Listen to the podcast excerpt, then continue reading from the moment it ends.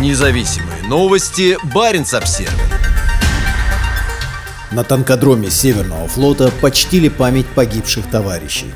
На полигоне в поселке Нижняя Луастаре, расположенном в нескольких километрах от границы Норвегии и Финляндии, появился памятник погибшим в Украине танкистам. В регионе, где установлены сотни памятников советским солдатам, сражавшимся с немецко-фашистскими войсками во время Второй мировой войны, появляются новые военные мемориалы, посвященные павшим во время российской агрессии в Украине. Через несколько месяцев после открытия памятника в Титовке представители 200-й отдельной мотострелковой бригады в Печенге открыли мемориал в военном поселке Нижняя Луастария, где находится главный танковый полигон Северного флота. До конца 1980-х годов в Луастаре также располагался ближайший к НАТО советский аэродром. Новый памятник расположен у въезда на полигон и представляет собой бронзовую фигуру танкиста. На двух мемориальных плитах изображены символы войны войны Z, V и O и имена 10 погибших в боях танкистов. Один из них – это Дмитрий Кузнецов, ставший первым военнослужащим танкового батальона, погибшим в Украине. 25-летний уроженец Амурской области служил в Печенге с 2018 года заместителем командира танковой роты. Он погиб под Харьковом 2 марта 2022 года. Среди упомянутых на плите есть 23-летний Николай Данильченко, посмертно награжденный Владимиром Владимиром Путиным звездой Героя России за героические действия на Украине. Пятеро из изображенных на мемориальной плите представляют северные регионы – Архангельскую область и Республику Коми. Среди них жители Архангельской области – Артем Брюшинин из Каргопольского района, успевший повоевать в Сирии, и Артур Жигалов из Котловского района, который до прихода на военную службу в 2015 году работал поваром. На церемонии в Луастаре присутствовали родственники и друзья друзья погибших. Вместе с бойцами 200-й отдельной мотострелковой бригады в построении участвовали представители местного отделения юнармии. Также церемонию посетили заместитель губернатора области Владимир Евменьков и командир танкового батальона бригады подполковник Николай Уроженко. Один из бойцов исполнил патриотическую песню о войне и победе. «Боже, дай нам сил! Мы победим! За нами рубежи! Это битва за жизнь!» Разносился его голос по пустынному арктическому ландшафту Луастари. На заднем плане развивался черный флаг танкового батальона с надписью «Броня крепка» и «Танки наши быстры». Однако, несмотря на мощь и скорость бронетехники, бригада понесла огромные потери. По оценкам, 200-я отдельная мотострелковая бригада из Печенги потеряла несколько сот человек и большую часть тяжелой техники. Бригада была одним из самых мощных военных подразделений на российском севере. В ее распоряжении было несколько тысяч человек и множество тяжелых вооружений, в том числе несколько сотен танков и гаубиц. До отправки в Украину здесь регулярно проводили подготовку более 40 танков Т-80. Сейчас от этого осталось немного. По данным норвежской разведки, сухопутные силы на Кольском полуострове сократились до 1 пятой от своего довоенного потенциала. Погибло более 1500 военнослужащих и потеряно до 100 танков и бронемашин. В докладе утверждается, что на поля сражений было отправлено около трех батальонных групп